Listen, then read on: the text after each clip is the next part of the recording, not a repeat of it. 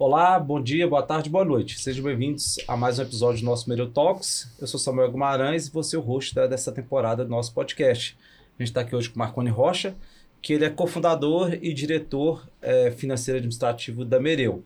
E com a Virginia Gerhardt, a gente até conferiu o nome certinho, que é professora e consultora. E é um prazer te receber aqui, Virginia, e prazer estar com você aqui também, Marconi. Obrigado, Samuel. Obrigado, Virginia, pela presença sua aqui com a gente. É, é um prazer estar aqui com vocês e nesse podcast.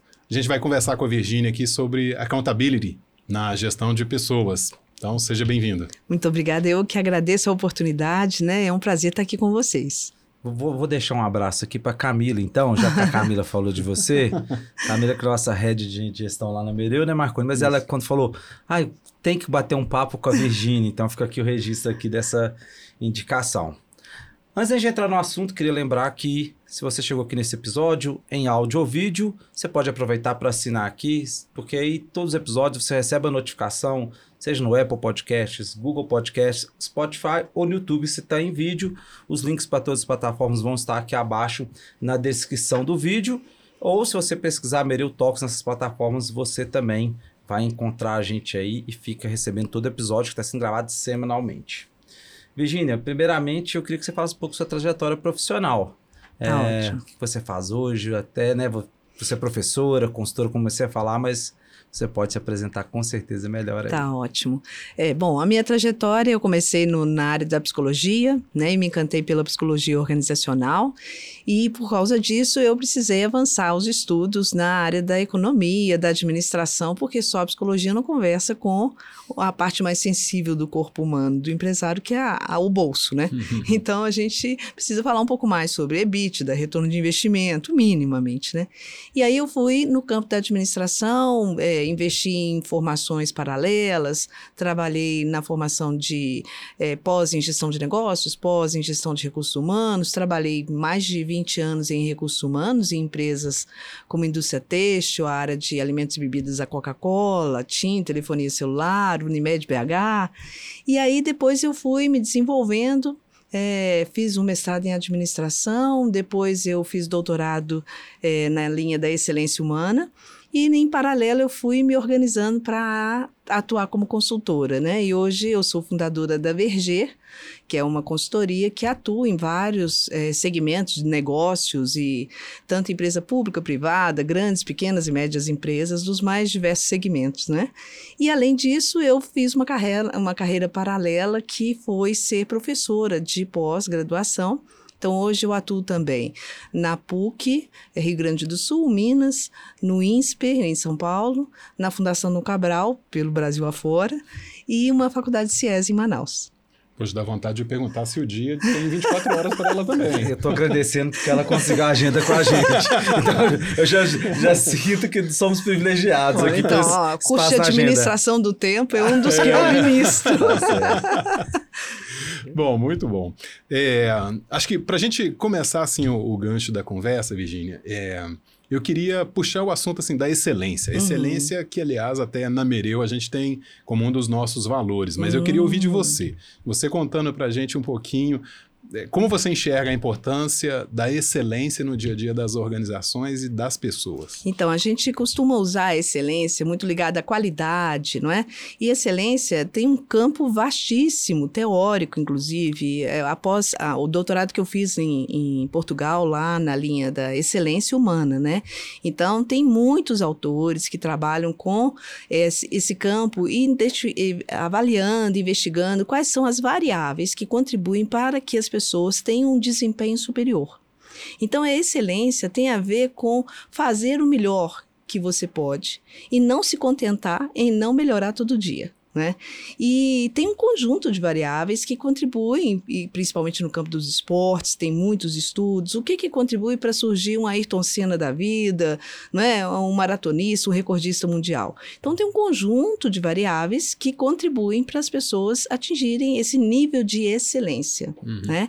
E aí tem autores como o Erickson, que é o professor que trabalha com a prática deliberada, em que ele pressupõe que não existe senioridade se a pessoa não praticou pelo menos 10 mil horas. 10 mil horas, é. Né? A das 10 mil horas. Exatamente. Então, normalmente está relacionada à dedicação, né? à, à persistência, à prática, a treino e muito a ver também com suporte que é uma uhum. coisa que eu me encanto nessa área da excelência, que é a importância de é, encontrar alguém e tem até um autor que defende um, um, uma variável da sorte.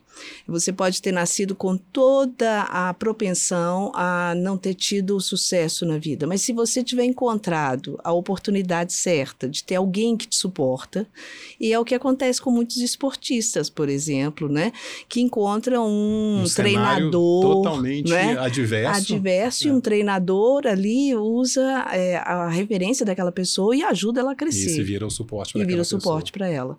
Então, a gente entende também que no campo das organizações, a liderança, ele pode ser uma referência muito importante de suporte para as pessoas também. Sim, sim. Né? E é nesse campo que eu muito trabalho com desenvolvimento de liderança. Legal. E, e, e como é que a excelência ela se conecta com o accountability?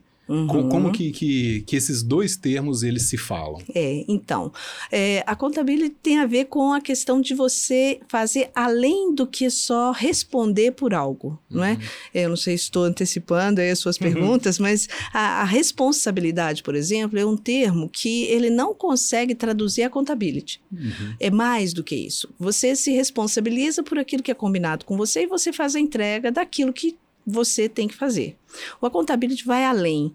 É você se responsabilizar com a entrega, é, mesmo que o ambiente seja desfavorável, você vai buscar formas de atingir o seu objetivo. Então, é, uma pessoa que tem a, essa competência do accountability, é o que a gente chama de uma pessoa accountable, ele busca, né, fazer do limão a limonada. Então, uhum. ele vai buscar formas, mesmo que o outro não faça parte dele, ele vai fazer 100% daquilo que precisa para atingir o que precisa. Você me fez lembrar de um, de um episódio, porque teve, eu tive a oportunidade de trabalhar um tempo fora do Brasil, e aí lá a gente estava trabalhando com um projeto de consultoria e a gente utilizava muito aquele conceito do 5W, 1H, uhum. né? E uhum. desses W, um dos W é o, é o who, né? Ou seja, quem, quem? né? E aí, na hora de, de, descrever a explicação né, do que, que tinha que ser colocado nesse campo, eu me lembro que nós, como brasileiros, a gente colocava, colocar a pessoa que é responsible, uhum. quem é o uhum. responsável. E aí, uma outra pessoa veio e falou: olha, não é o mais adequado. É, aqui, o mais adequado é uma palavra que não existe no português, que é accountability. Então, quem é accountable, oh, ou seja, yeah. quem é que vai ser, é muito mais do que quem vai executar. Isso. as ações. Então vai muito em linha é com é quem isso. Quem vai fazer acontecer. É. Isso não existe, né? Assim, é. uma tradução perfeita. Não. A palavra a palavra, vem, né? inclusive, da origem é, contábil. Uhum. Né? A contabilidade, naquele momento em que a empresa presta contas daquilo que te cabe, uhum. né? É, nesse momento é um balanço na, na base do accountability. Né? E a área de gestão de pessoas meio que pegou emprestada essa palavra para poder conseguir traduzir. Para expressar bem né, o que significa. Né? É, prestar contas, é, ir além daquilo que é só a sua responsabilidade formal. Sim. Para que você faça acontecer. E como que a gente pode pensar que qual a responsabilidade, como o setor de gente, gestão, gestão de pessoas, uhum. tem vários nomes hoje, né? uhum. né? É, em vários cenários das empresas, mas quem trabalha com gente, como que esse setor que cuida das pessoas pode trabalhar o accountability para até uma forma de chegar-se na excelência. Uhum. Como que ele uhum. pode fazer isso? Qual a responsabilidade dele de fazer isso dentro da empresa, dentro dos outros times? É, eu entendo e venho de uma escola que ah, o verdadeiro gestor de pessoas são as lideranças, né? Sim. E a área de recursos humanos, gestão de pessoas, gestão de gente, tem vários nomes, é, é aquela área que vai dar suporte e que apoia os líderes na formação desses líderes para que eles consigam, de fato, administrar conflitos, que eles consigam trabalhar o empoderamento das pessoas. O accountability tem tudo a ver com empoderamento. Se a pessoa não se sente empoderada, se ela não acredita nela, ela provavelmente não vai ter uma postura uh, accountable, né? Ela não vai se, se responsabilizar por aquilo que ela não acredita nem nela mesma. É o, é o RH dá o apoio, igual você falou, né? para a liderança, né? Isso. Porque a liderança precisa ser accountable. É isso. E uma liderança accountable pode trazer isso para as pessoas que estão ali no time, porque é aquilo que a gente tem falado em alguns outros episódios, Marconi. a, o exemplo, a referência, Uhum. como as pessoas olham. A gente falou tanto, né? O líder vai acabar influenciando o seu time. Então, se ele não tem, como você falou, não é só responsabilidade, né? Mas se ele não é uma pessoa que, que assume a responsabilidade e faz acontecer, provavelmente seus liderados também não vão se conectar com isso, né? Eles vão olhar e falar, ah, tá, meu, meu gestor aqui ele também não é responsável por É. nada, ele não Isso. pega nada, não É. tenta executar nada, então... E ele não se responsabiliza, inclusive, pelo desenvolvimento do time dele. É, é. Então, ele não vai dar exemplo porque ele não assume nem o próprio papel. Uhum. E muitas vezes a gente percebe que isso envolve um contexto que vai além da questão individual. É porque, às vezes, esse sujeito ele foi promovido inadequadamente, ele era um excelente técnico e foi promovido para um cargo de liderança que nada tinha a ver com o perfil dele. Né? Ou ele não foi preparado para aquele nível de agora responsabilidade e entrega. Uhum. É, gerar o resultado sozinho é uma coisa, gerar o resultado via outras pessoas, o desafio Totalmente é diferente, muito diferente. Totalmente diferente. E, e você acha que esse conceito de accountability, ele é, conversa ou se mistura com o conceito de pensamento de dono, é, de alguma forma expressa a mesma coisa ou não? São conceitos diferentes? Hum, então, é, eu tenho um- uma certa preocupação que eu vou compartilhar com vocês aqui, quando eu escuto, e é recorrente pedidos, é, olha, eu gostaria que você desenvolvesse no meu trabalho como gestão de pessoas e desenvolvimento de líderes e equipes, eu gostaria que as pessoas tivessem um sentimento de dono. Sentimento de dono.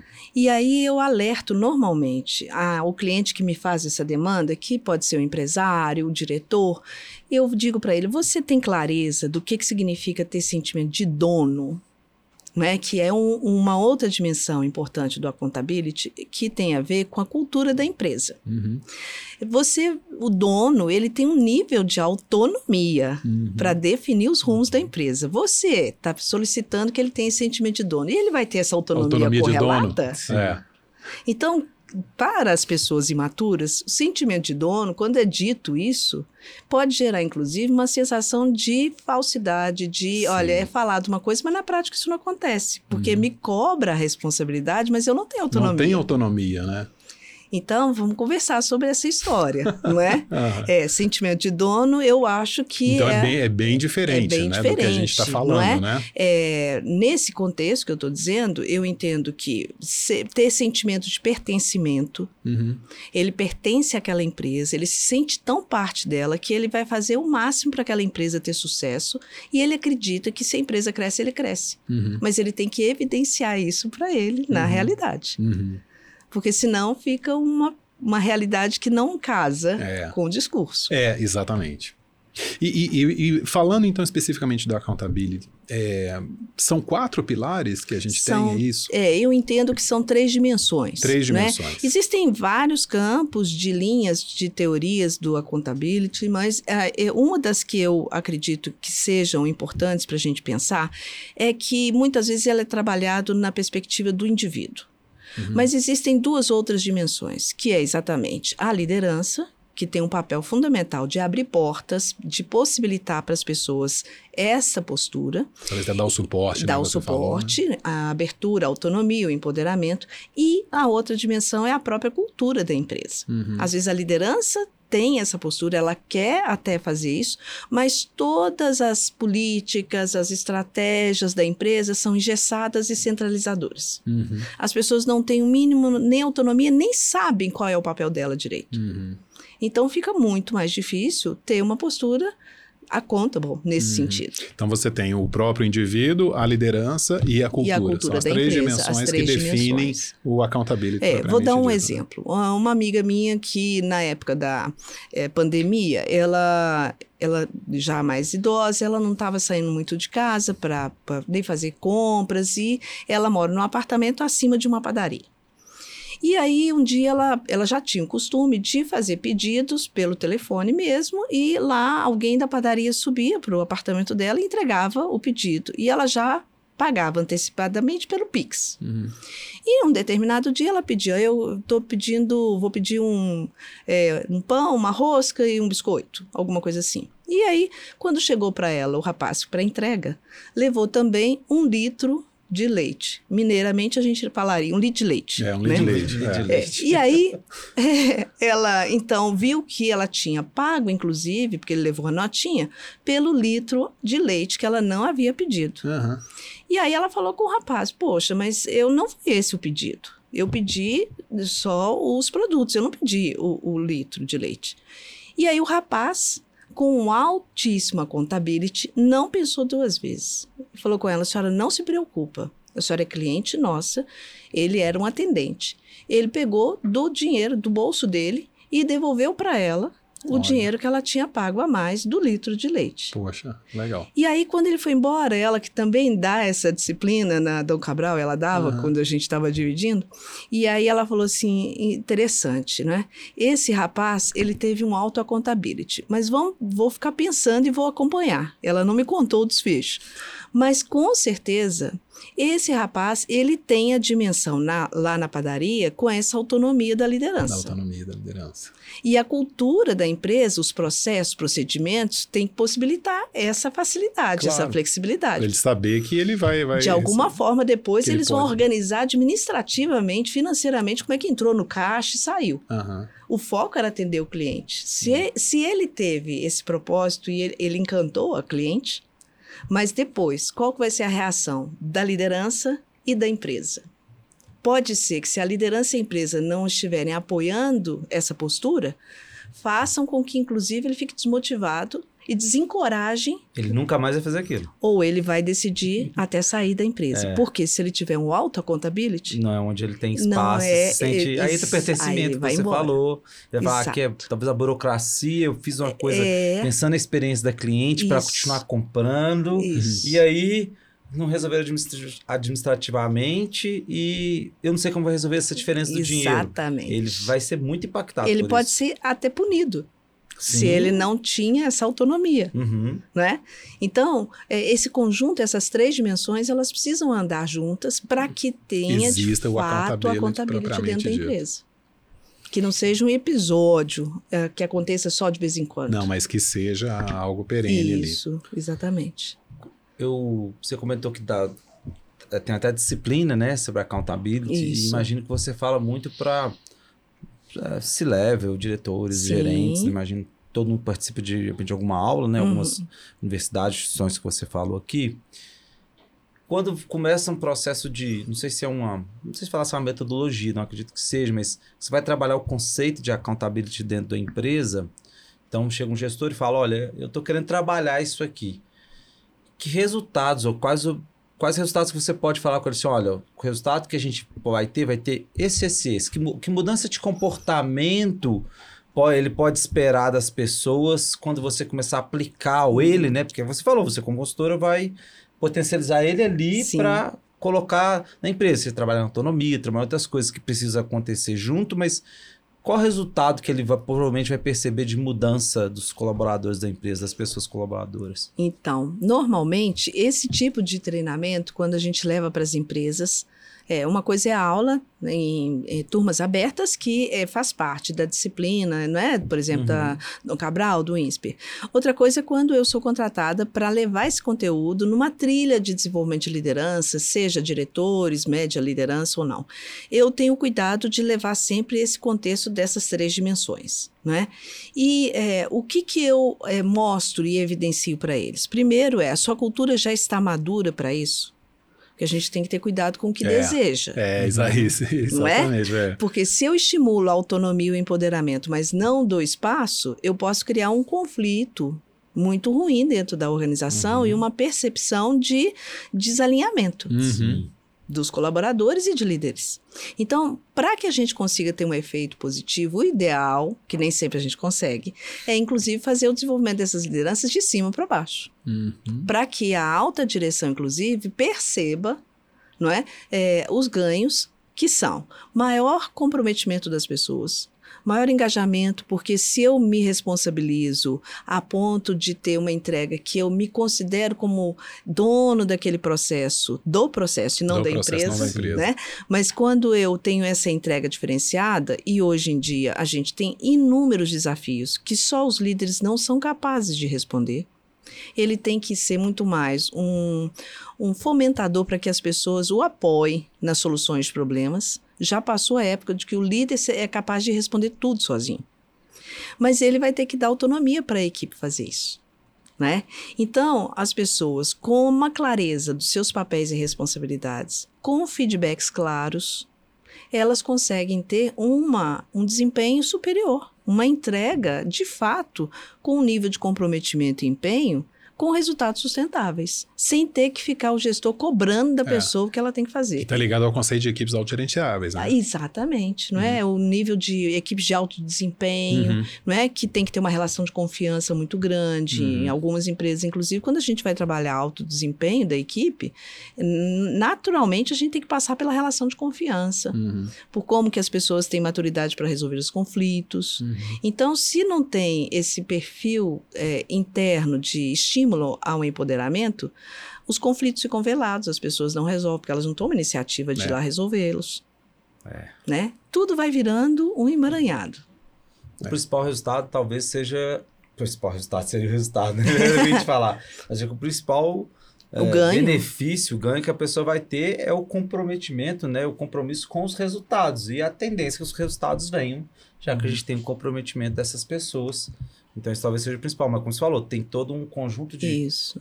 De, tem que estar tá condições, pronto, né? Tem né? condições, de condições, né? é. né? Condições de é. contorno que tem que ser estabelecidas ali para que exista, que tem um, né, um outro ganho nessa história, que o resultado eu entendo que possa ser, inclusive, uma consequência.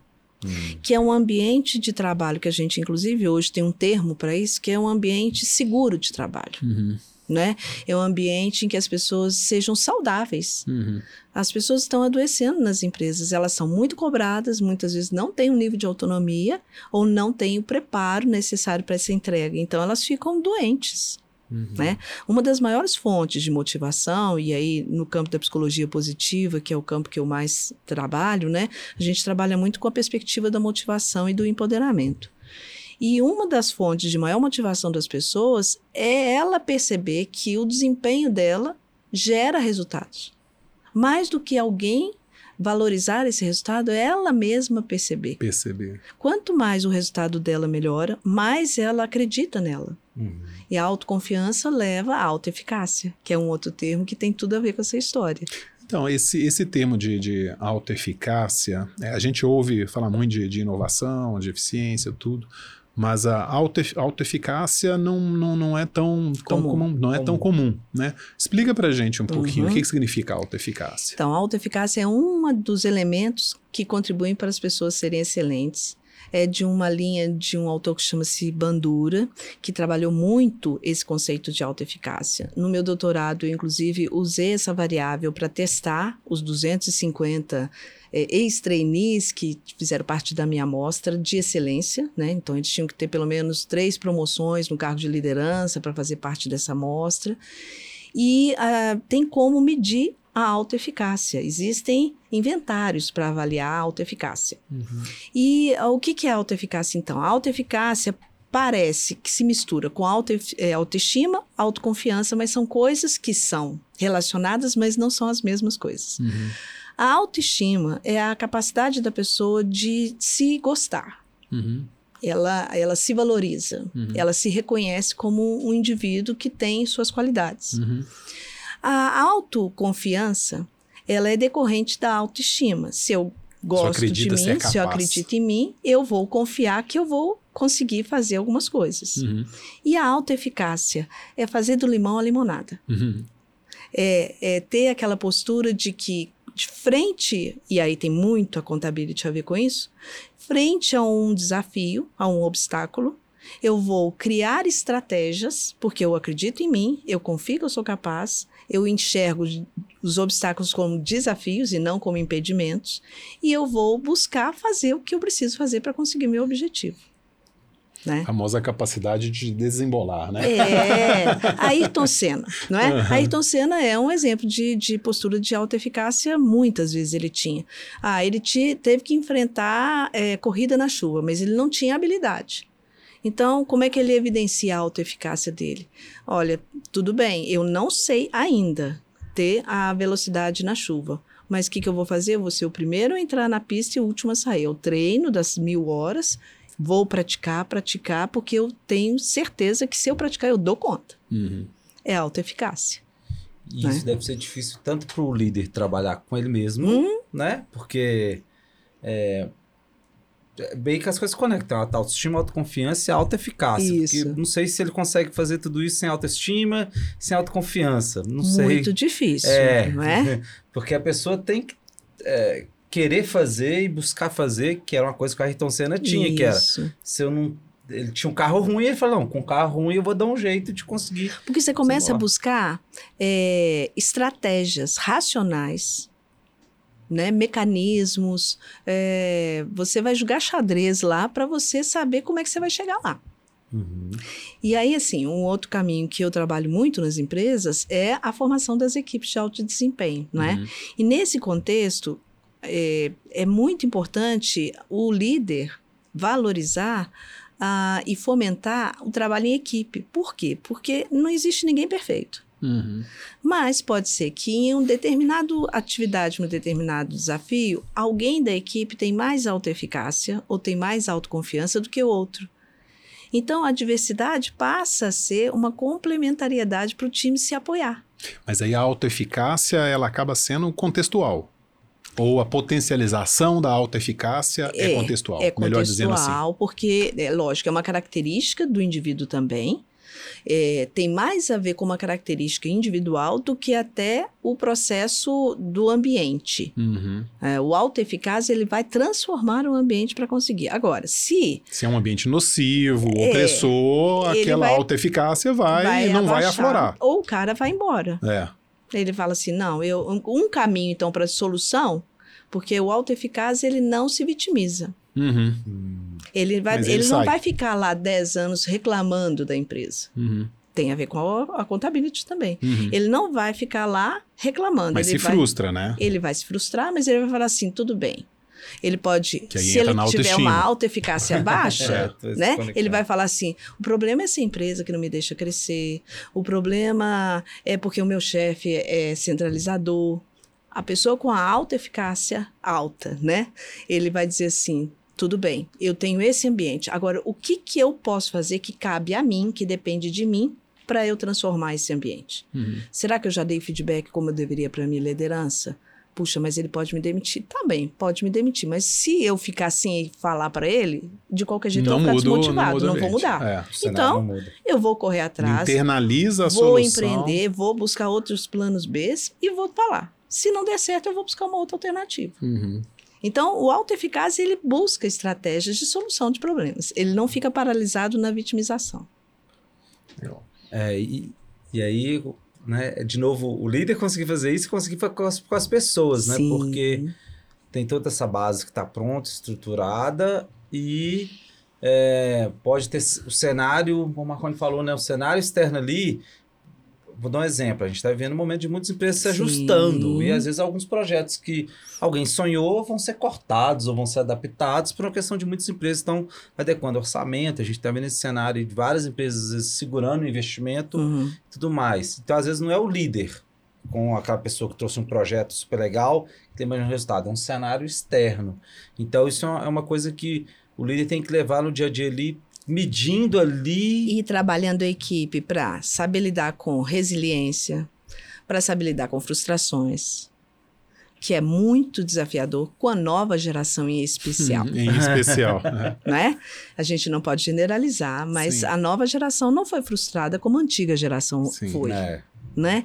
É, parecia que os pais da gente faziam cursos intensivos de De frustração. como frustrar, não é? né? Como É, com- engrossar a é, casca. É, não era isso? Às vezes ensinava a gente através de frustração. Falou, ó, É. Isso não é assim não, isso não pode. ser. Isso não pode, mas é. eu quero, mas não pode. Pronto. Não, pronto. não, e, não ah, tem e por discussão. Porque eu não quero. Exatamente. É, porque eu não quero. Eram autoritários, né? É, mas é interessante isso, essa É. coisa que a gente viveu. É igual com a vez que alguém está falando de crise econômica, né? Tá, a crise econômica é, olha, o juros pode chegar até tanto, pode ter isso, mas a gente aqui não quero entrar na idade, não é bom falar disso, mas a gente viveu o cenário, seja mais novo, mais velho, que olhava e via inflação de 40%, hum. que os, do exemplo né, tradicional, que o saco de arroz no dia era X e no outro dia era X mais 40, 50, é. 70%. Você fazia a compra de três carrinhos para armazenar é, em casa. Exatamente. Todo mundo fazia estoque né, em casa, né? Ah, tem uma geração nova que não conhece não. isso, e também é o que você está falando um pouco, essa geração nova, né, brincadeira à parte a gente fez, mas sem generalizar, mas que boa parte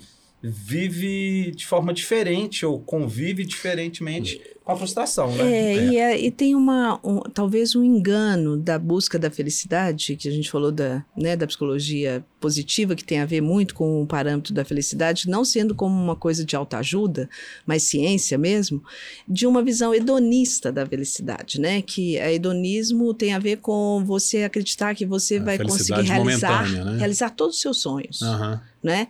É que é muito ah, o reflexo do Face, do Instagram. Ninguém posta alguma coisa Ruim. deprimido, é. qualquer coisa nesse sentido, né? É. é. só coisas boas. Então é uma referência muito alta, uma régua muito alta para essa geração que tem que ser feliz o tempo inteiro. E se tem um campo que é um campo muito bom de frustração é na empresa. Eu tinha um, um, um, teórico aqui, um consultor aqui em Belo Horizonte, que ele falava o seguinte: se empresa fosse um lugar para fazermos só o que quiséssemos, não se chamaria empresa.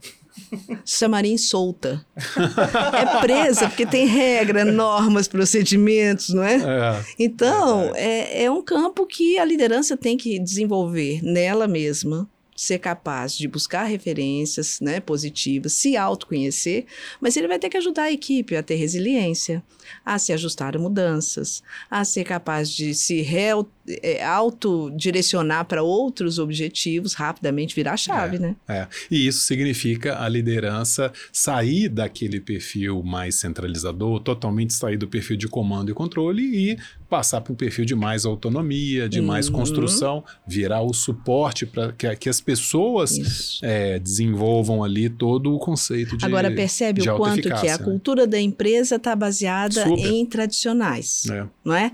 é? Essa estratégia não se vira de uma hora para outra, não. porque tem a ver com hábitos. Por é. isso que a excelência é uma estratégia importante para o desenvolvimento de lideranças. Uhum. Porque a excelência, ela, é, que é uma coisa antiga, que vem lá da época de Aristóteles, né? Uhum. É, Aristóteles já trazia excelência não como um ato, mas como um hábito. Um hábito, Você tem que um modo fazer, de pensar, um é modo um de agir. Né? desenvolvimento, né? é um contínuo. Você não se torna excelente. Nunca aceitar o mais ou menos, né? Não, e não, e não acreditar que você vai virar excelente só porque você virou uma chavinha. É, é um investimento. Você tem que estar tá fazendo. Pense nos maratonistas, recordistas mundiais, que para mudar um, um décimo, décimo, de, de, de segundo, segundo, ali. Ele treina quatro anos é. direto. É. Né? Ele não, ele não se reconhece menos do que o necessário para fazer essa mudança. Então ele tem que, de fato, treinar muito. E aí o imediatismo que é muito Age uma característica muito brasileira, isso, né? de é. achar que as coisas viram rápidas, é. sem muita persistência, dificulta esse processo. Dificulta. E aí conduz à, à frustração. A frustração. É isso aí. Né? Legal. É. eu achei interessante que, como você falou, foi conectando coisas, né? Você é. começa pela questão da excelência. Um ano que você falou que que trabalha né, com, com disciplina, como conteúdo, ou também na né, consultoria. Uhum. E como se você tem uma, a questão do accountability, que, querendo ou não, eu, eu falo falar um pouco de experiência nossa. Quando você vai pensando no que, que a gente fala muito nos, nos portais, ou nos. A gente mesmo tem o nosso blog que fala de gestão de pessoas, e vi aparecer uma palavra nova. E quando ela trouxe, assim, olha, accountability.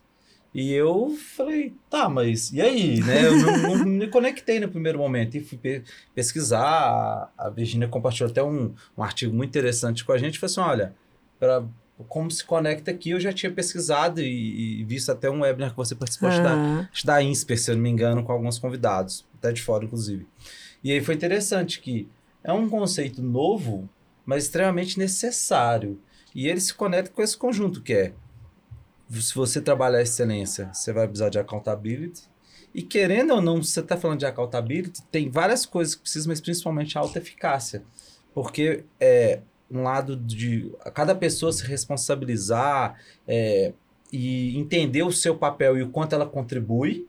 Cada pessoa ali. Uhum. Para o líder, ele tem um ponto de trabalhar que alta eficácia tem alta eficácia dele, ao mesmo tempo ele trabalhar isso com a equipe, porque boa parte do sucesso dele vai depender do sucesso da equipe, porque se ele. Isso. Eu acho que é muito difícil um gestor, um líder ter. Falar, não, ele é um líder alto eficaz e a equipe dele toda não é. Acho muito difícil. Porque a Exato. tendência é que não se conecte ali, seja pela cultura, seja pelo propósito, nada vai se conectar. Então, vai ter que ter essa conexão. E a Isso. gestão de pessoas, né? O RH E aí apoiando entra o esse RH processo. Olhando tudo. porque ele está de fora com uma visão imparcial, né? E ele vai poder ajudar o gestor a entender esse papel dele, que na verdade o resultado é consequência desse trabalho que ele faz com o time. Uhum. E muitas vezes, como ele não foi preparado, ele está focado no resultado, como ele buscava individualmente. É. E vai dar errado. Então tem que treinar muito. São trilhas de desenvolvimento. Vai aprender a delegar, vai aprender a como conversar, se comunicar. O que você assistiu lá do INSPE foi uh, provavelmente o lançamento de uma autora, Carolyn Taylor. Ela lançou o livro Isso. dela aqui no Brasil, Isso. Que chama Contability. Não é? Isso. E eu mediei um pouco esse eh, tal, Esse web, lá web, com né, ela, lá. web, né? E, e que a gente estava conversando porque ela escreveu esse livro, é bem interessante. É um livro bem fininho, bem fácil, em que ela traduz o accountability também numa perspectiva de como que você estabelece compromissos com o outro, como você deixa claro o que você espera do outro, para que o outro assuma como uma promessa de entrega.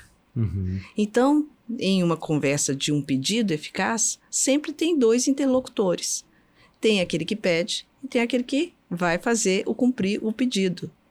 Então tem que ter uma relação ali em que os dois estejam entendendo qual que é o papel exato Uhum. deles.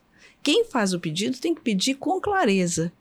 Quem assume tem que entender que ele vai ter que assumir a responsabilidade de uma entrega, mesmo que aconteçam os imprevistos. Não é só a execução, é o que você falou. É, é atuar como dono do processo. Isso, uma promessa. Se ele É, se dono do comprometeu, processo, né? ele Com entrega. processo com Mas resultado. para isso ele tem com que o processo ter e a... com resultado. Ele tem que ter a Porque ele pode mexer no processo. Se ele tiver autonomia, ele vai falar, ó, vamos ter que mexer no processo porque eu preciso entregar aquele Isso. resultado É. que eu me comprometi. Eu me comprometi o resultado que É. você marcou onde eu, eu vou correr atrás desse Com resultado. aquele velho jargão também, né? Autonomia sobre os meios, responsabilidade sobre os fins, né? Isso aí. As empresas têm que equilibrar essas duas coisas: Uhum. autonomia e responsabilização. Se tem um desequilíbrio nesses dois, vai gerar um conflito ou até pior, vai gerar uma, uma inconsistência entre a fala e a prática. Uhum. Porque uma coisa sem a outra não existe. É isso. Eu queria, quando chegar no final aqui, é, a gente gosta sempre de trazer alguma dica. Não precisa de que às vezes é uma prática direta, mas pelo menos para mim é um termo novo. Acredito que para Uhum. algumas pessoas que estão assistindo ou ouvindo a gente, pode ser um termo novo. Sim. Accountability aplicado na gestão de pessoas, ou como a gestão de pessoas utiliza a accountability até para maximizar os resultados nas organizações. Né? Como você falou, é uma, vai ser uma consequência. Isso.